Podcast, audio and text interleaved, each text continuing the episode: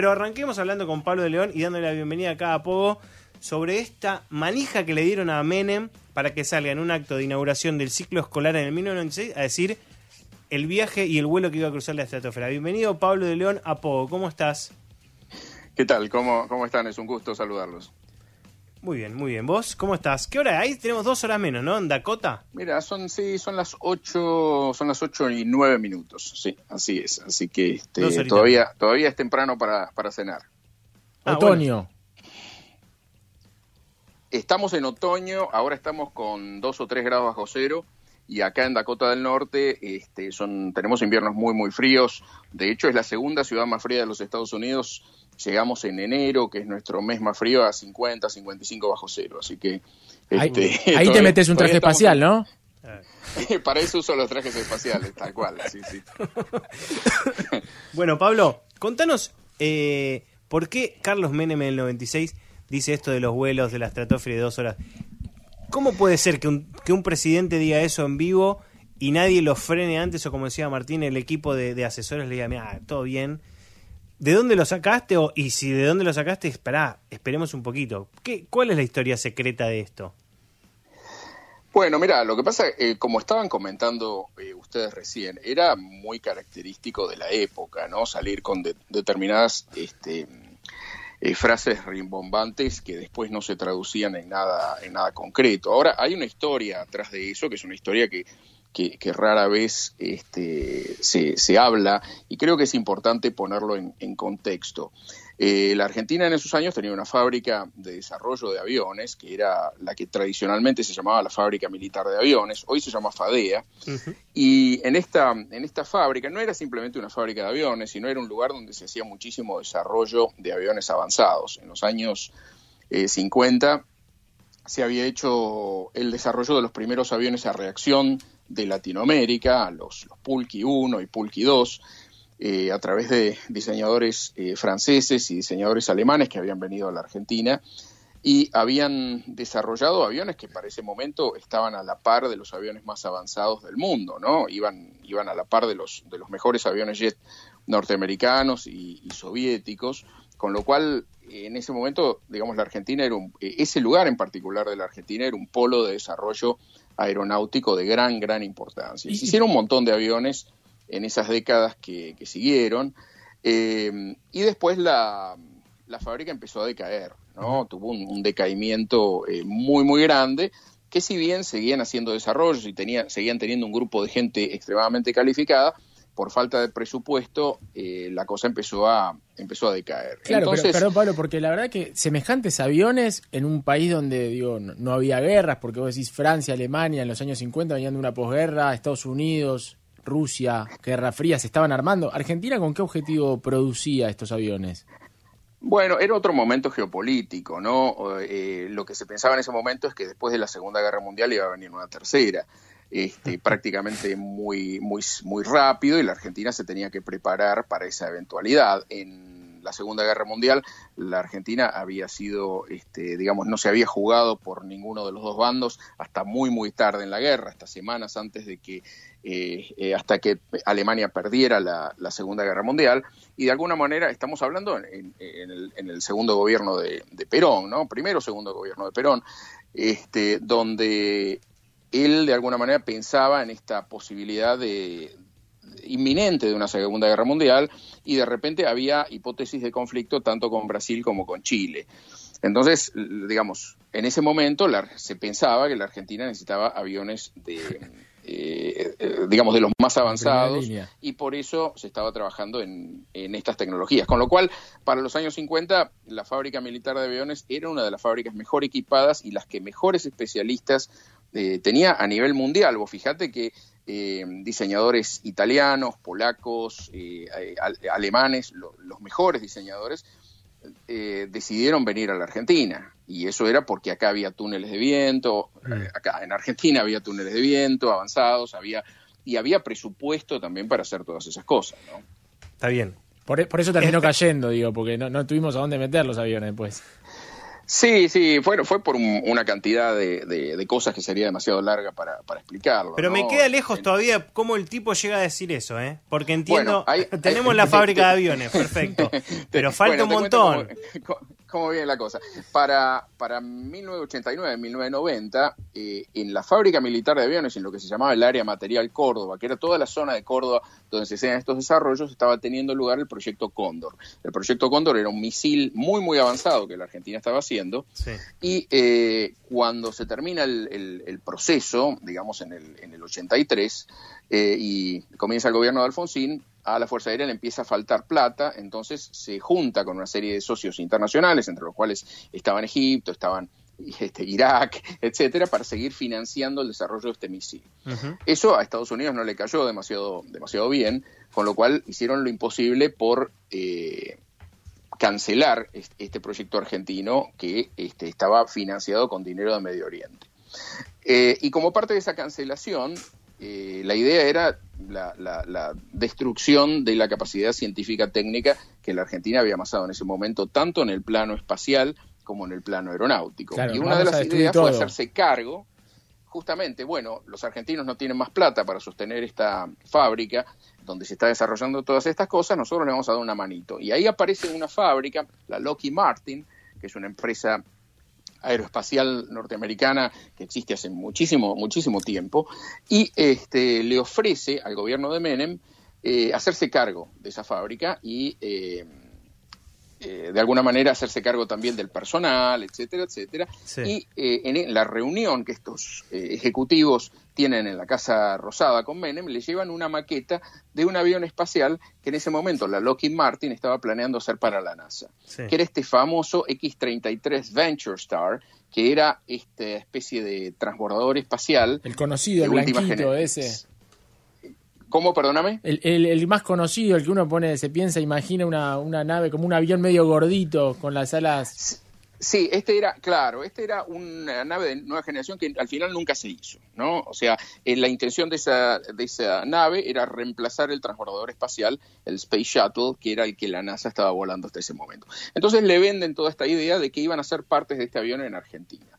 Le regalan la maqueta, le dan un montón de fotos este, de, cómo iba a ser este avión y que, con la promesa de que en Córdoba se iban a hacer partes del avión y que quizá algún día iba a poder despegar desde Córdoba, imagínate. Pero eh, en realidad todo eso fue una idea para que les diera la fábrica y la fábrica pasó en pocos años de ser de un lugar de desarrollo de los de aviones avanzados con un montón de gente capacitada, túneles de viento y qué sé yo, en tres cuatro años la convirtieron en un taller de mantenimiento de aviones. Claro, O sea, se destruyó todo lo que había con desarrollo. Eh, realmente eh, hubo una intención clara, y esto me lo dijeron mucha de la gente que trabajaba en la fábrica. De vaciamiento. de, de, claro, de vaciamiento completo de todas las capacidades de desarrollo y de, diseño que tenía eh, la fábrica. Así que un poco así fue la cosa. Y él estaba tan entusiasmado con esa idea que salió y lo dijo en esta, en esta escuela a los pobres chicos, ¿no? o sea que eh, de ahí viene la cosa. Esta historia que vos contás, que es muy interesante, ¿sucede, ¿sucede cerca de esa fecha, de ese momento? Digo, porque no tenía absolutamente eh, nada que ver. Digo, quizás hablaron justo en febrero o sabemos si, si en febrero no se hubo algún cambio en, en la Loki Marty. O, era la oportunidad. O no, claro, se emocionó. sin redes era como el inicio escolar.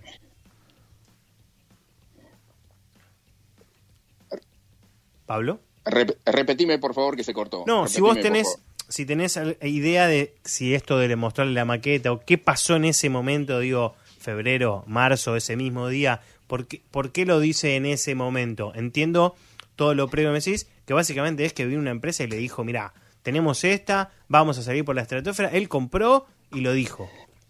Sí, sí, él se entusiasmó con la idea y no vio mejor lugar para anunciarlo públicamente que eh, en, en ese momento, ¿no? que era desde ya eh, un momento totalmente inadecuado para decirlo y, ni siquiera en ese caso, vos fíjate cómo puede ser que una empresa extranjera directamente viene a hacer un, trato con el presidente de la nación de otro país. Eso es una cosa totalmente este, bizarra y que en otro lugar no se daría, ¿no? Una empresa como mucho habla con el ministro de, Defensa o habla con algún funcionario de menor rango por una cosa así, pero no con el presidente de la nación. Eso te da una idea de la importancia que tenían, en este caso para los Estados Unidos, hacerse cargo de todas estas empresas de desarrollo que había en Argentina eh, en ese momento, con el propósito concreto de este de sonarlas, ¿no? O sea, de, de, alguna manera desarmar el aparato este productivo, científico, tecnológico que tenía el país. Y, y, fue exactamente lo que ocurrió durante, durante esa década, ¿no? Y obviamente nunca pasó, nunca sucedió esto, esa,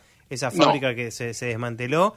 Y esta empresa tampoco lo hizo en otro lado. Recién hace poco se, se empezaron estos vuelos a Marte y demás, pero Nunca. Sí, sí, sí, pero eso, eso digamos, fue una idea que tenían, este, que en realidad, viéndola retrospectivamente, estaba muy tirada de los pelos, porque inclusive el sistema de propulsión estaba totalmente inmaduro. Fue una cosa que se les ocurrió para entusiasmarlo, y, no me cabe duda que habrán tenido en cuenta su entusiasmo por, por las cosas brillantes, este, en el sentido de, en el sentido de, de, aviones y cosas así, este, que en apariencia muy, muy este, futuristas, como para poder entusiasmarlo a que les terminara dando esa fábrica.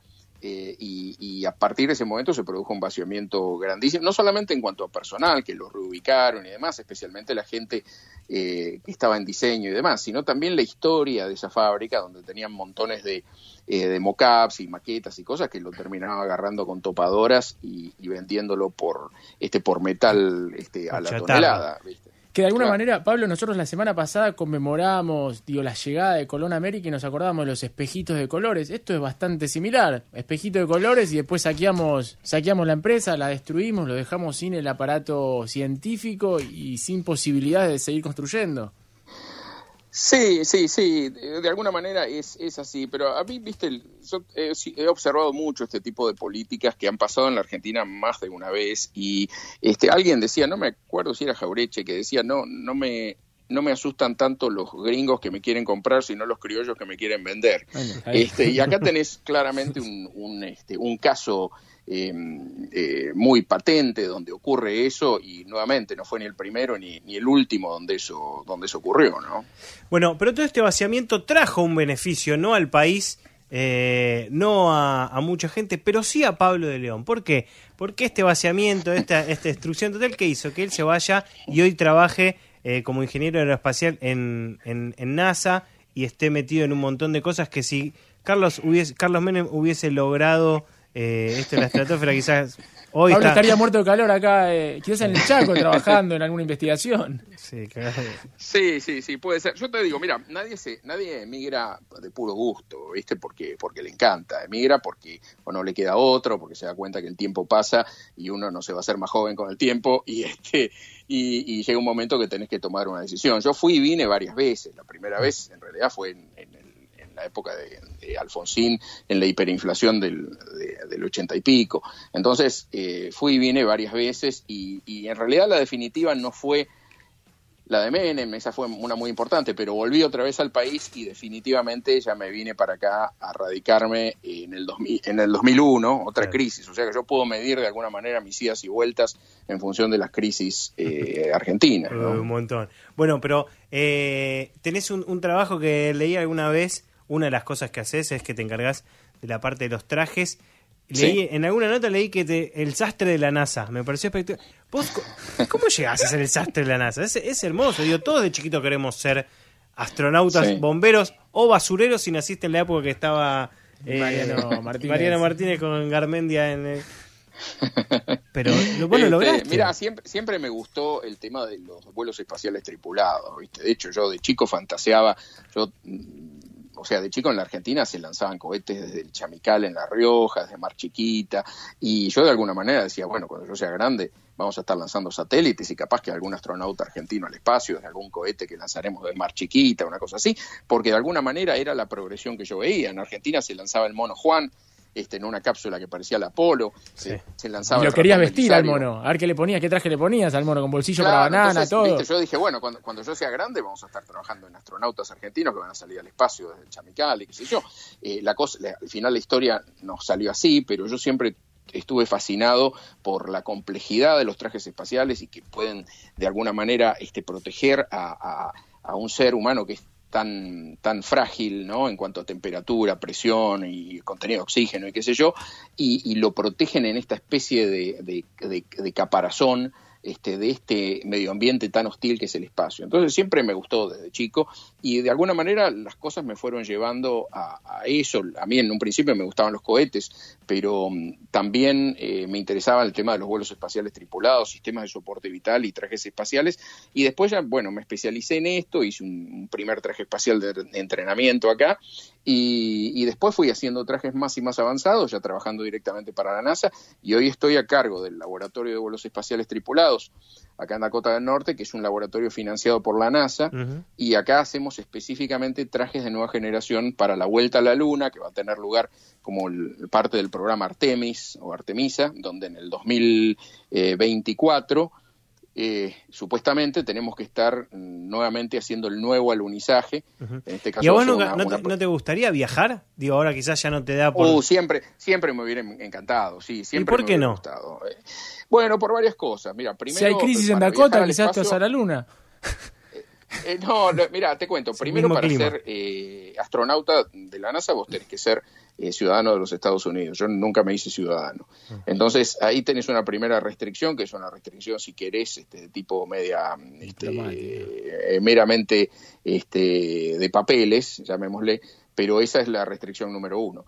Em, y después, de alguna manera, dije, mira, es casi tan interesante o más interesante desarrollar todos estos sistemas que estar preparándote constantemente y estar, viste, peleándote constantemente con otros para poder estar ahí adelante para que te elijan a vos y no elijan a otro. Vos fijate que en la última selección de astronautas se presentaron 14.500 eh, solicitantes, de los cuales salieron elegidos 12 o una cosa así. No, no, lo cual, es mejor jugar al fútbol. Tenés una presión y sí, sí. a jugar en, en Dakota de... Y aparte, Pablo, me parece que si, si lográs viajar a Marte o hacer alguna de estas expediciones, debe ser difícil después vivir tu vida normal. Digo, vos te vas a Marte, volvés y al otro día tenés que ir a... Hay una serie muy buena eh, que habla de la, cantidad de horas que vivieron astronautas en el espacio. Que voy a, hablarlo después con Ciabaglia, que va a recomendar series, pero que van contando cómo es vivir tanto tiempo afuera y cómo es volver. Porque además pensá que por, por los trajes y por un montón de cosas que le quiero preguntar a Pablo, pero cuando no hay gravedad, la sangre circula de otra manera incluso. Entonces te cambia la forma de vivir por completo. Sí, y aparte un montón de cosas, ¿viste? La posibilidad de ver el planeta desde afuera y le cambia a los astronautas, a la gente que va al espacio, vuelven cambiados de alguna manera, ¿viste? Porque eh, ves la fragilidad de nuestro planeta, la distancia, y que en un, en un universo que es completamente este, mortal para la vida humana, el único lugar donde es un vergel de, vida es nuestro planeta. Entonces eh, volvés con la mente cambiada y eso es una cosa que lo cuentan mucho los astronautas cuando vuelven y dicen, a mí realmente me cambió la cabeza y me di cuenta de la fragilidad de la vida humana y que cualquier cosa que hagamos mal puede llegar a poner en peligro esta, este equilibrio tan, tan frágil que tenemos.